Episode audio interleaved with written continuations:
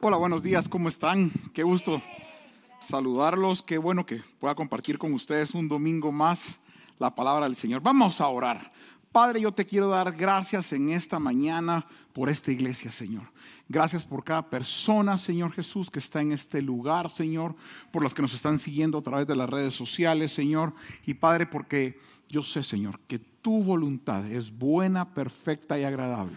Y sé, Señor, que hoy tu palabra transformará nuestras vidas, nuestros corazones, nuestras mentes, Señor, y saldremos distintos por tu gracia, por tu amor y por tu misericordia, Señor. Padre, toda la gloria y toda la honra es única y exclusivamente para ti.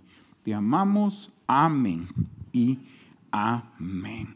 Hoy les quiero hablar de un tema que en los últimos años o meses se ha puesto muy de moda, la soberanía de Dios. Resulta ser que cuando hablamos de soberanía de Dios, pues es una expresión que a veces decimos o se ha dicho muy frecuentemente que Dios tiene el control de ciertas situaciones. Pero lo hemos enfocado muchas veces como, ¿cuál será tal vez? De alguna forma como un cliché, ¿verdad? Cuando sentimos que no estamos nosotros tomando el control o que las cosas no están saliendo como queremos, comenzamos a, utilizar expresiones de resignación en algún momento y decimos, sí, bueno, no, Dios está en control, ¿verdad? Sin entender la profundidad de que como hijos de Dios, Dios debería de estar en control o Dios está en control de nuestra vida. Y más utilizamos estas frases o estas palabras de consuelo, resignación, de adaptación, pero nunca las usamos para someternos a su amor, a su bondad, a su misericordia. Y en este último tiempo de pandemia ha sido una frase muy usada. Sí, Dios está en control, Dios sabe lo que va a pasar, ¿verdad? Sabe lo que va a pasar con nuestra vida, con el mundo, si nos va a dar, no nos va a dar, si nos vacunamos, no nos vacunamos, y bueno, cuánta discusión y debate. Pero el problema es que hasta los mismos cristianos no utilizamos esta frase sometiéndonos a su voluntad. No la utilizamos a través de un proceso de fe, de humillarnos, de entender que realmente un día le dijimos al Señor Jesús, Señor, sé mi Dios y mi Señor. Sino que siempre que utilizamos frases como estas, Dios está en control, es una resignación, es el principio de una tristeza, de una depresión o de no entender ni siquiera dónde estamos parados. Y hecho este pequeño preámbulo, les quiero hacer una pregunta. ¿Cuántos de ustedes han viajado y se han subido en un avión? Quiero ver manos levantadas. Todos se han subido. Y les voy a hacer una pregunta. ¿Cuántos de ustedes han cuestionado al piloto en su plan de vuelo? ¿Cuántos le han preguntado a ustedes a la gente de mantenimiento de las aerolíneas cuál es el mantenimiento que le dan al avión antes de subirse? ¿Cuántos de ustedes le han cuestionado al piloto sus horas de vuelo? Cuando subimos a un avión, lo que único que nos preocupa es estar en el lugar correcto, en la ventanilla o en el asiento que nos asignaron y que en tiempos anteriores nos sirvieran comida, porque ahora ya no sirven, ¿verdad? Ahora hay que comprarla, ¿verdad? Y si mucho, ponernos unos audífonos, ver alguna película, ver algo en el iPad o si vas de trabajo, pues abrir la computadora y empezar a trabajar. Es lo único que nos interesa y saber que mi vuelo sale a esta hora y que llega a mi destino a esta otra hora. Punto. No hay nada más que nos preocupe, pues en la mayoría de los casos. Yo me recuerdo, por trabajo he tenido que, que volar en aviones privados y uno de los pilotos de una de las empresas a las cuales asesoro, el piloto siempre nos dice, mucha, por favor, pónganse los cinturones, vieran lo que cuesta después encontrar los cuerpos, ¿verdad? Antes de despegar, esa es su frase. Todos nos sentamos en el avión de 8 o 10 personas, es un jetío, y nos dice, bueno, muchachos, les encargo, pónganse, por favor, el cinturón, es que vieran cómo cuesta localizarlos después. Y por supuesto, tras todo el mundo, ¿verdad? Y nadie duda en ponerse, ¿verdad? Y si no, siempre nos daba una bolsita pequeña, transparente, con bolitas. Póngansela en la bolsa porque así los chuchos es más fácil que la encuentren. Nos decía siempre antes de volar.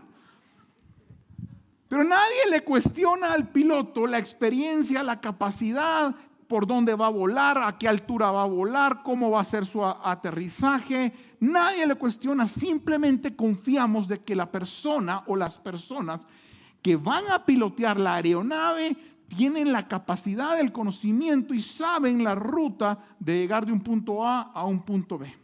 Simplemente disfrutamos del viaje, vemos los paisajes, nos dormimos o hacemos cualquier otra cosa menos preocuparnos por lo que pudiéramos en algún momento preocuparnos al subirnos a un avión.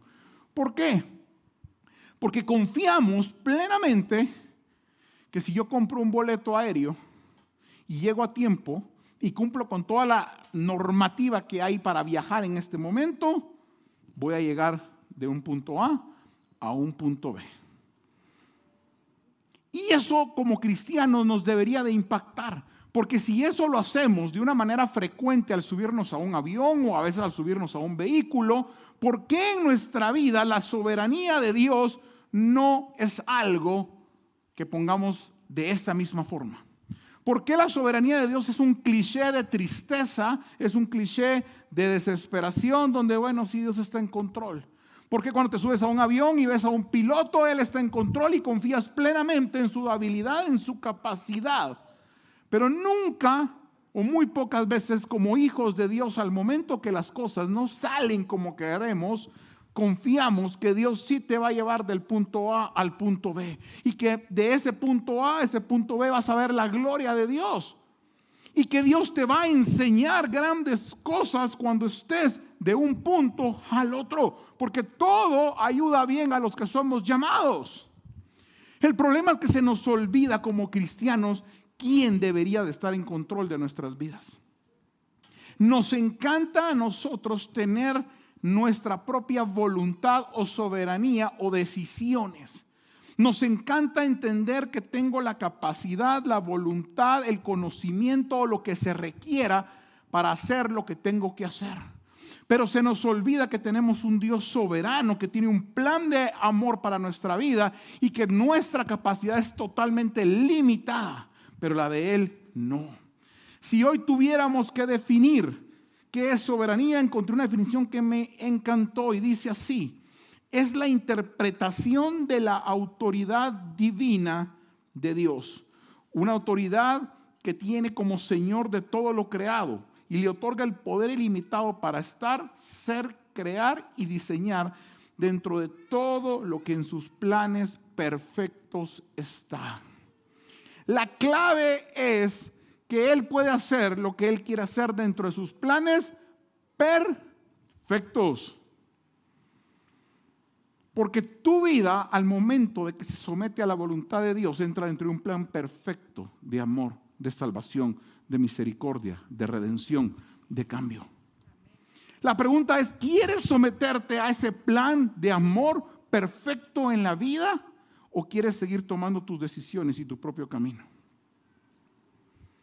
Por mucho, si yo regreso al ejemplo, por mucho que yo quiera llegar en un avión antes, yo no le puedo tocar la puerta al piloto y decirle, mire, píquele. ¿O lo han hecho? Nadie le toca la puerta al piloto y dice, apúrese compa, ya vamos tarde. Usted puede pasar horas en un avión. Yo me acuerdo que en un vuelo estuvimos taxiando más de una hora y media y el avión no despegaba. ¿Quién? Y le preguntamos a las aeromosas y decía así, paciencia, ya vamos a llegar ya vamos a, despegar. Hay un problema con, con, la pista, que no sé cuánto. ¿Y qué puedes hacer? Sentarte, resignarte y seguir viendo la película o lo que sea. O te bajas del avión. No te dejan. Pero si en un avión no puedes hacer eso, ¿por qué en la vida cristiana te querés bajar de los planes de Dios y someter tu vida a tus planes perfectos supuestamente ante tus ojos? ¿Por qué es que Dios no encaja y lo querés apresurar de un tiempo a otro y querés que todo suceda en la forma que tú lo planeaste? ¿Por qué no estás dispuesto a someterte a su soberanía, a ese plan perfecto de redención, de amor, de salvación, misericordia y enseñanza? ¿Y por qué Dios no es ese Dios al cual querrás sujetarte? Creo que porque nunca hemos entendido quién es Dios en nuestra vida. porque nuestro yo sigue crecido, nuestro pecado, nuestra voluntad es mayor y pensamos que nuestros planes son mejores que los de Él. Aunque racionalmente no lo analicemos así, al no someternos a su voluntad, eso es lo que le estamos diciendo a Dios. ¿Cuándo fue la última vez que decidiste esperar y confiar en ese plan perfecto de amor en el Señor? ¿Cuándo fue la última vez que le dijiste, Señor, yo de aquí no me muevo hasta que tú no me dirijas y no me digas cuál es el camino hacia dónde tengo que ir? Yo me recuerdo que en un momento en mi vida me había dado cuenta que había cometido tantos errores, tantas malas decisiones basadas en mi propia experiencia, en mi propio sentimiento, que tuve que decirle al Señor que ya no quería tomar ninguna decisión. Hay momentos donde te tenés que realizar que tu conocimiento es limitado, pero que el de Dios es un Dios soberano y limitado. Lamentaciones 3:37 dice, ¿quién será que el que diga que sucedió algo que el Señor no mandó? Cuando tú te sometes a su plan perfecto, Él él te da un libre albedrío, pero Él tiene un plan para tu vida, para que lo conozcas, para que lo que suceda tenga un propósito especial, a pesar de que muchas veces te alejes de ese plan perfecto de amor, de salvación, a través de tu pecado y tus decisiones. Cuando Él te ama, te va a hacer regresar a ese plan perfecto. Y mira lo que Jeremías dice, y esta es la premisa de esta prédica, Jeremías 29 del 11 al 13, dice, porque yo sé los pensamientos que tengo acerca de vosotros, dice Jehová. Él tiene pensamientos para ti, iglesia, de paz y no de mal, para darnos el fin que esperamos. Entonces me invocaréis y vendréis y oraréis a mí, y yo os oiré y me buscaréis y me hallaréis, porque me buscaréis de todo vuestro corazón. Para someternos a la soberanía de Dios debemos de buscarlo. Debo de orar. Orar es hablar con Dios, es expresarle lo que en mi corazón hay con palabras tal cuales como me nazcan. Es una conversación en la cual desnudo mi corazón delante de Él y le digo lo que pienso, lo que necesito, lo que siento y espero que Él haga su voluntad con lo que le estoy pidiendo. Dios no es un Dios de microondas. La vida del cristiano muchas veces hemos querido ser la vida del microondas, que si no hay una respuesta en un minuto, entonces no funciona. Tú puedes cambiar el microondas, la cafetera, el horno, porque no calienta la comida en el tiempo que tú esperabas, porque tu vida es muy ajetreada con Dios tiene un proceso y no es que Dios no te pueda dar una respuesta de forma inmediata, pero tenés que saber esperar y confiar y orar para que Dios haga. Y la pregunta que te quiero hacer es, ¿cómo están tus tiempos de oración? ¿Cómo están tus tiempos de búsqueda en el Señor? ¿Cómo está tu lectura de la palabra del Señor? ¿Cómo está tu tiempo de devocional? Porque si te pregunto cómo está tu tiempo de gimnasio, cómo está tu tiempo de chat, de Instagram, de Facebook, te garantizo que vamos tope, ¿no? Pero ¿cómo está tu tiempo de buscar al Señor, de congregarte? ¿Cómo está tu tiempo de adorar al Señor? ¿Quieres someterte a una voluntad y encontrar su voluntad perfecta? Esto no es de una oración, Señor, aquí estoy. Esto es un tiempo donde doblas rodillas y te sujetas y oras y clamas y lo buscas a Él y te deleitas en su palabra. Pero cuando eso no te produce una necesidad, me cuestiono y me pregunto dónde está tu corazón y cuáles son tus prioridades. Y por eso es que muchas veces tus planes no son los mismos planes de Dios. Por eso es que tantas veces los errores continúan y nos seguimos dando de frente. Colosenses 1:6 en adelante dice, porque en Él fueron creadas todas las cosas, las que hay en los cielos y las que hay en la tierra, las visibles e invisibles, sean tronos, dominios, principados, potestades, todo fue creado por medio de Él y para Él y en Él es antes de todas las cosas y todas las cosas en Él subsisten. Si Él creó todo, iglesia, ¿qué hay imposible para Dios? ¿Qué es el límite que le estás poniendo a Dios? ¿Será que Dios tiene un límite o será que tú le estás poniendo un límite a Dios? ¿Será que la soberanía y la respuesta de Dios no está llegando a tu vida no porque Él no tenga la capacidad de hacer su voluntad o porque tú no te quieres someter a esa voluntad? Porque tus prioridades son distintas. Si yo les pregunto cuántos quieren oír la voz de Dios, estoy seguro que la respuesta va a ser todos. Todos quisiéramos oír la voz de Dios. El punto, ¿estamos dispuestos a, buscar esa oración y a someternos a esa voluntad? Porque Dios es un Dios que no cambia. Su esencia nunca ha variado. Él es el mismo de ayer, de hoy, por los siglos de los siglos. Y si Él creó todo, y si Él hizo todo, ¿qué hay imposible para hacer en tu vida? ¿Qué es lo que lo limita a Él a hacer cosas maravillosas, grandes en tu vida? ¿Será que Él es un Dios que cambió su esencia? ¿Cambió su poder? ¿O será que tú no le has permitido? Porque no has confiado, porque no has creído, porque no lo has buscado en oración, como veíamos, porque no lo has invocado. ¿Qué es la soberanía de Dios en tu vida? ¿Es el cliché de resignación? ¿O es realmente tu estilo de vida donde Dios está obrando en ti? ¿Realmente estás entendiendo que esa soberanía es un plan perfecto de amor que Él tiene para ti? ¿O es tu última esperanza antes de gastar todos tus cartuchos y recursos en tu vida personal? Sea cual sea tu interpretación de la soberanía de Dios, te quiero enseñar cuatro elementos claves para que te puedas someter a esta soberanía. Y el primero es fe. No puedes someterte a la soberanía de Dios si no hay fe. Segundo, tienes que esperar en el Señor. Tercero, tienes que tener temor. Y cuarto, humillarse delante de Él.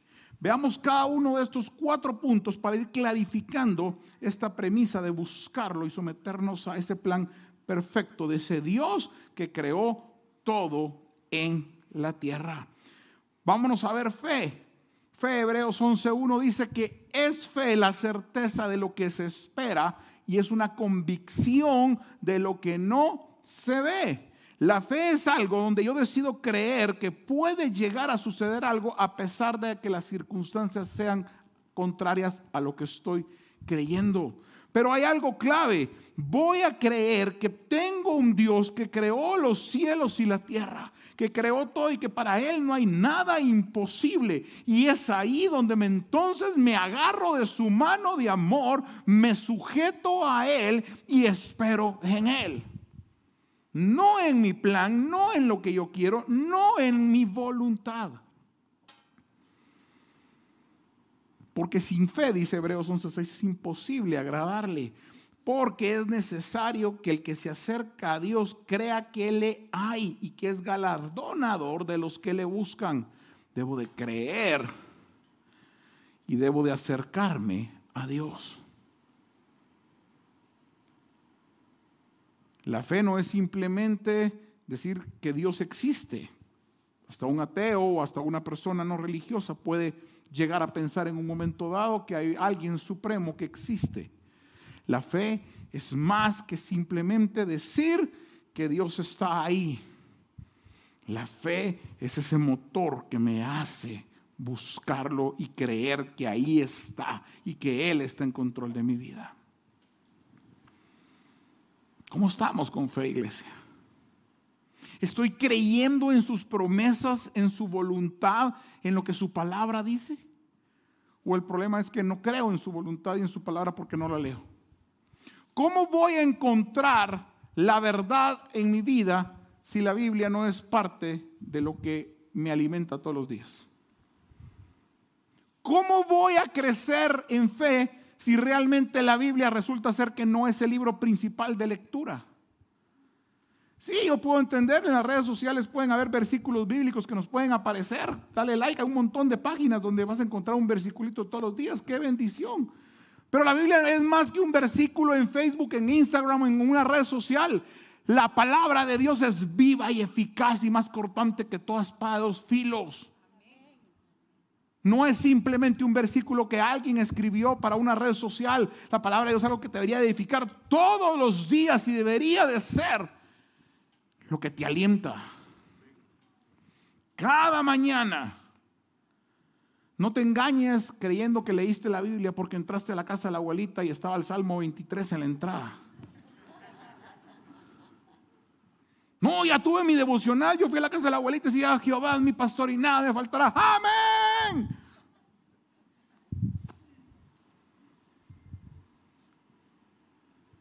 Hay más libros que el Salmo 23.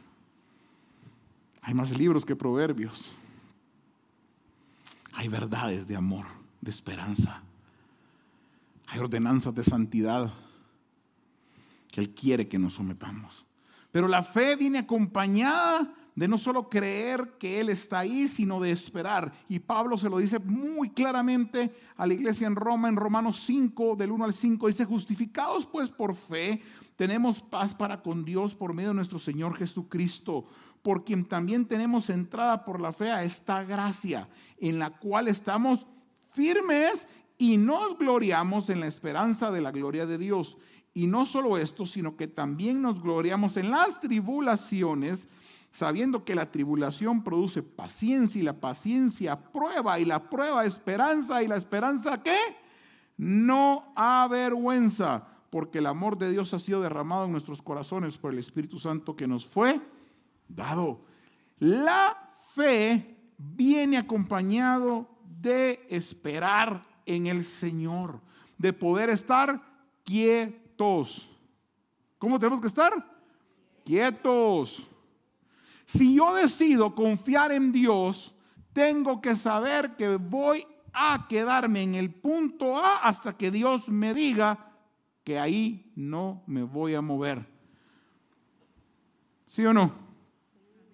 Yo no le puedo decir al Señor, Señor, voy a confiar en ti, pero yo me voy a mover al punto B porque creo que es el más seguro, después al C y ahí me vas enderezando en el camino.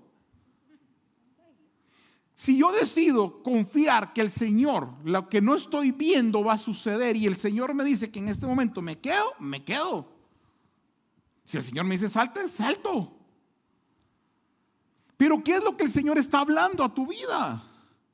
¿Qué es lo que el Señor quiere a tu vida? La única forma de encontrarlo es a través de la oración, a través de la palabra. ¿Cómo vas a entablar una relación con alguien y cómo vas a escuchar lo que esa persona quiere decirte si no hay una conversación, no hay una búsqueda, no hay un esperar en él? ¿Sí o no? ¿Cuántas veces has ido a pedir un consejo? Te lo dan. Sentís que es el correcto, pero media hora después es otra cosa totalmente contraria. ¿Para qué fuiste? Si de todos modos no lo ibas a hacer. Le hiciste gastar el tiempo a alguien, el recurso a alguien. Saliste haciéndole creer que el otro era como, ah, gracias por el consejo. Y todos modos hiciste lo contrario. Miren, nos ha pasado administración. ministramos horas, meses a la gente para que hagan totalmente lo que no le dijo, no lo hagas.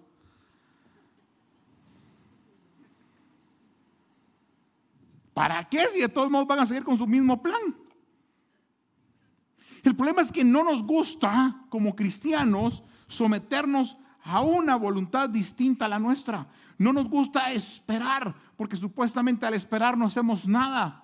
Pero en el cristianismo el esperar no te va a avergonzar porque estás creyendo en un Dios de imposibles que hizo todo y que te estás sometiendo a su voluntad. Y si Él te dice que te movas, te mueves y si no, no.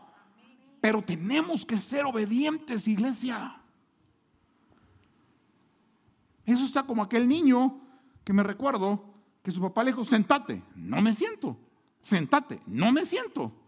Y al final el papá lo empujó y lo sentó en la silla y le dijo, estoy sentado, pero en mi mente estoy parado, papá. A veces sí somos como cristianos o no. Aquí estoy en la iglesia, pero no creo en esta cosa. Esto no es para mí, esto es para tu mamá, esto es para no sé quién. La palabra de Dios es para ti, porque Él te ama, iglesia. porque eres un hijo amado que te escogió desde el vientre de tu madre para entretejerte, para formarte, para buenas obras y para salvación, porque eres alguien importante para Él. Por eso es que estás sentado aquí. Aunque hoy quisieras estar viendo un partido de fútbol, quisieras estar viendo el estadio, quisiéramos estar en la playa, si estás aquí es porque Dios te ama, iglesia. Y eres alguien especial para Dios. Y Él es bueno. El Salmo 104 dice, todos aquellos que esperan en ti, les das comida en su tiempo. El 147, 11 de Salmos dice, se complace Jehová en los que le temen y en los que esperan en su misericordia. Pero me encanta, me fascina Isaías 40, 28 en adelante. Dice, no has sabido, no has oído que el Dios eterno es Jehová, el cual creó los confines de la tierra. Vieron que versículos antes habíamos visto que le había creado todo. Dice, no desfallece ni se fatiga con cansancio. Y su entendimiento no hay quien lo alcance. Él da esfuerzo alcanzado, multiplica las fuerzas del que no tiene. Los muchachos se fatigan y se cansan, los jóvenes flaquean y caen, pero los que esperan en Jehová tendrán qué? Nuevas fuerzas levantarán las alas como las águilas, correrán y no se cansarán, caminarán y no se. Te das cuenta que con Dios es totalmente lo contrario. Cuando tú dejas de hacer algo es cuando más alto vuelas. Tú te puedes mover de un brinquito y decir, ay, me moví. Eso no es nada para Dios. Dios quiere que te atraveses el Atlántico entero cuando esperas en Él. Cuando decides esperar y esperar confiando que Él tiene el control, entonces Él te va a mover tan alto como tú no te imaginas. Y eso es lo que no hemos entendido. Porque pensamos que si nosotros movemos las piezas como en el ajedrez vamos a hacer jaque mate. Y Dios te va a llevar a un lugar más alto que un simple jaque mate en una jugada. Espera en el Señor, porque Él te va a llevar a lugares que tú no te imaginas. Y avanzo por el tiempo. Tercer punto clave, el temor a Jehová Dice Salmo 33, 18 en adelante, he aquí el ojo de Jehová están sobre los que le temen, sobre los que esperan, otra vez la palabra esperar, su misericordia, para librar sus almas de la muerte y para darles vida en tiempo de hambre. Nuestra alma espera otra vez en Jehová, nuestra ayuda y nuestro escudo es Él. El temor no es miedo, es sujeción en amor. El temor no es sinónimo de miedo y de parálisis, es sujeción en amor para esperar su misericordia. ¿Y qué pasa cuando espero? Me da nuevas fuerzas. Y cuando espero que sucede, nunca voy a salir avergonzado. Pero para esperar debo de tener fe. ¿Te das cuenta cómo la palabra de Dios se complementa? ¿Y por qué es Dios hablándote? Porque te cuento que este libro tiene más de dos mil años de estar escrito y sigue aplicando como que lo hubieran escrito hace cinco minutitos. Con problemas más complejos y tecnología más avanzada que hace seis mil años y sigue aplicando. Compren una computadora hoy, mañana no les sirve.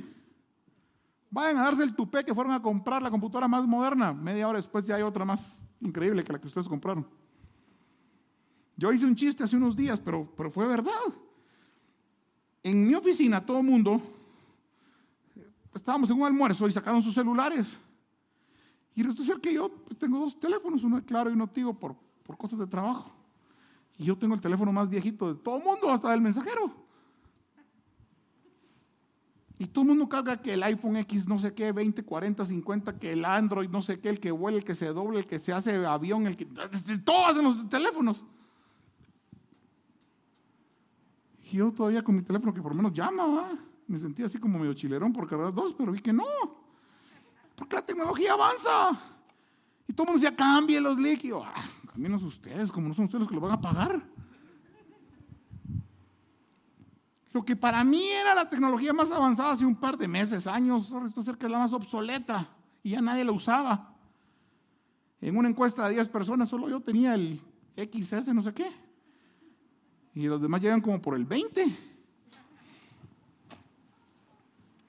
Pero ¿saben qué me impacta? Aunque la tecnología avance, aunque todo esté pero aceleradísimo, esa palabra es fiel y eficaz. Y si yo espero, ahí voy a estar seguro, pase lo que pase en el mundo. Y ahí voy a ahí me voy a quedar. Y luego el cuarto punto dice que me tengo que humillar. Y 1 Pedro 5 en adelante dice, humillaos pues bajo la poderosa mano de Dios, para que Él os exalte cuando fuere tiempo, echando todas vuestras ansiedades sobre Él porque Él tiene cuidado de nosotros. Debo de humillarme, debo de despojarme, Señor, mírame, ganas de irme de aquí a allá, pero me voy a quedar aquí, en ti en obediencia. Sabes que quisiera que todo se resolviera, pero voy a esperar en ti, voy a confiar en ti. Voy a morir a lo que mis deseos quieren en ti y quiero encontrar misericordia en ti. Por eso es que me encanta que puedo llegar a encontrar oportuno socorro al trono de la gracia y saber que voy a salir cambiado. A pesar de que mi voluntad sea distinta, mis deseos de la carne sean distintos a cualquier cosa. Y luego, hay una historia en la Biblia que me fascina, la historia de Job. ¿Cuántos la han oído? Vamos hermanos.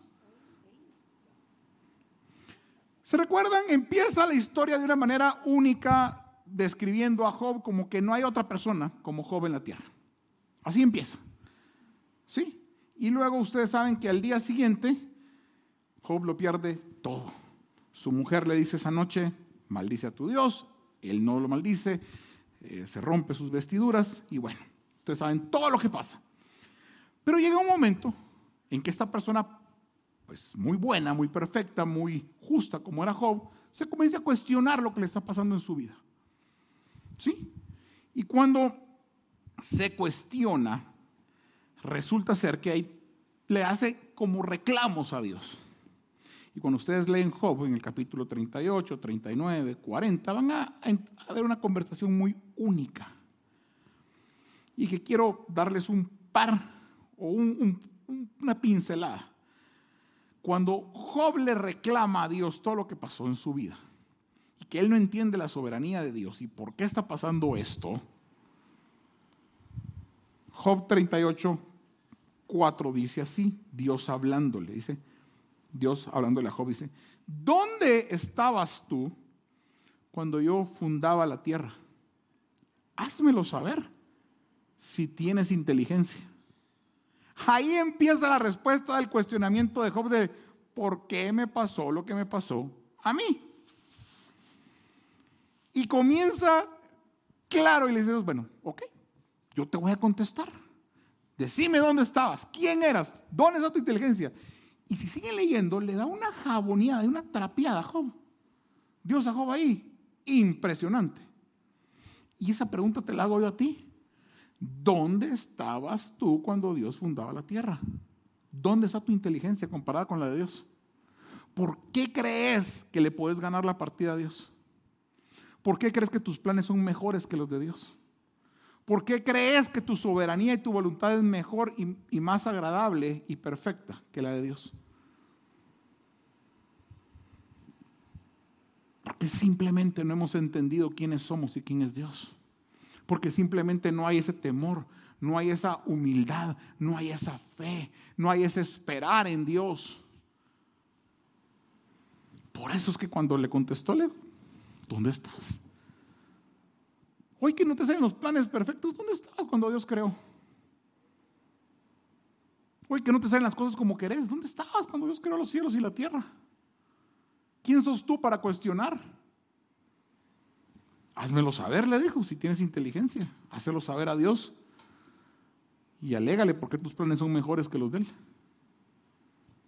Te doy el tiempo perfecto para que lo hagas y me contás qué, te contesta Dios. De repente escribís unos tres capítulos más como el que le contestó Job. Y después de que Job es jaboneado de la forma en que lo jabonea Dios, discúlpenme la expresión tan coloquial, la única respuesta que Job le puede dar a Dios está en Job 42, 2 y después en el 5 y 6. En el 42 dice, yo conozco que todo lo puedes y que no hay pensamiento que se esconda de ti. Lo primero que le puedo decir es que, ¿sabes qué? Entiendo que todo lo puedes hacer. Que vimos anteriormente que Él hizo los cielos, la tierra y todo lo que Él ha. Tú puedes hacer lo que querrás. Y luego le dijo, ¿sabes qué? Hoy entiendo, en el 5, que de oídas te había oído, mas ahora mis ojos te ven. Por tanto, ojo, me aborrezco y me arrepiento en polvo y ceniza. Aquel hombre que era justo, perfecto, y que no había alguien más como él en la tierra, se arrepiente de su soberbia y de su cuestionamiento al no quererse someter a la voluntad de Dios al no querer esperar y no saber que Dios tenía algo en su vida preparado a pesar de todo el dolor que había pasado. Esa persona justa se arrepiente de no esperar y no tener fe en Dios y de cuestionarlo. ¿Y tú? ¿Para cuándo te vas a arrepentir de estar cuestionando a Dios? ¿Para cuándo vas a entender que necesitas aborrecerte a ti mismo y arrepentirte de tu maldad y de tu pecado y de tu soberbia y de tu inteligencia y de tu conocimiento y de tu fortaleza y de todo lo que te hacen creer que eres una persona buena, única y capaz? ¿Para cuándo? Para cuando estés en una misma plática con Job y que le digas, ¿dónde estabas tú cuando yo creé los cielos y la tierra? ¿Para cuándo, iglesia?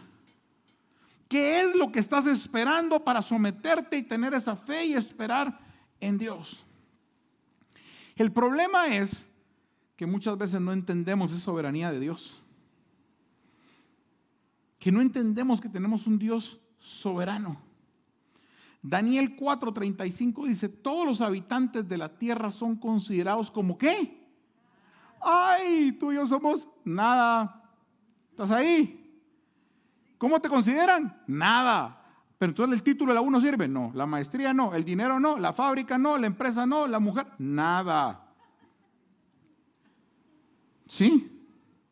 Y él hace según qué? Su voluntad o tu voluntad. Ajá, ajá. Él hace su voluntad. Y te voy a explicar cómo funciona la voluntad de Dios. Nacho, si me puedes ayudar con este ejemplo, por favor. ¿Sí? Yo puedo estar aquí y en Casa Libertad, las prédicas pasan Estamos aquí que mandárselas al consejo de ancianos, a los líderes, a los pastores, y todo el mundo nos puede hacer comentarios de algo bueno o algo malo. ¿Verdad? Alguien dice, dale. Nadie sabe que yo puedo pararme a decir lo que yo quiero que me controla el micrófono. Nadie mira a Nacho. Ahí está metidito en la cabina de sonido. Pero si Nacho... Aunque yo tenga la mejor predica del mundo, si a él se le antoja apachar un botón y mutearme, me va a callar. ¿Sí o no? Y nadie lo mira. Está encerradito en su cabinita. Todo el mundo me puede ver a mí. Y eso es lo que sucede. Que muchas veces nos pasa exactamente lo mismo. Creemos que estamos en el lugar correcto, teniendo el control. Pero cuando me someto a la soberanía de Dios, hay alguien que me puede mutear si estoy dispuesto a hacerlo. Hay alguien que me puede cambiar mis planes. Yo puedo venir aquí, prepararme y hablar lo que sea. Pero hay alguien que me puede decir, si, me, si te sometes a mí, yo te voy a cambiar los planes. Job amaneció una mañana con sus planes perfectos de vida. Y después cuestionándole a Dios todo. Su vida cambió radicalmente. Porque al final no somos nada. Y eso es lo que no hemos entendido. Porque al final no hemos entendido a esperar. No hemos entendido que tengo que tener fe, que me tengo que someter a su voluntad. No he logrado entender versículos como Isaías 55, del 6 en adelante, donde dice, buscad a Jehová mientras pueda ser hallado. Llamadle en tanto que Él está cercano. Deje el impío su camino y el hombre inicuo sus pensamientos y vuélvase a Jehová. Debo de dejar mis pensamientos y mi voluntad. Y tengo que entender que tengo un Dios soberano todo me ayuda a bien cuando soy llamado y soy su hijo. Y que mis planes son muy distintos a los de Él, pero que me tengo que someter a su voluntad y su soberanía. Y que tengo que estar haciendo lo que Él me pide.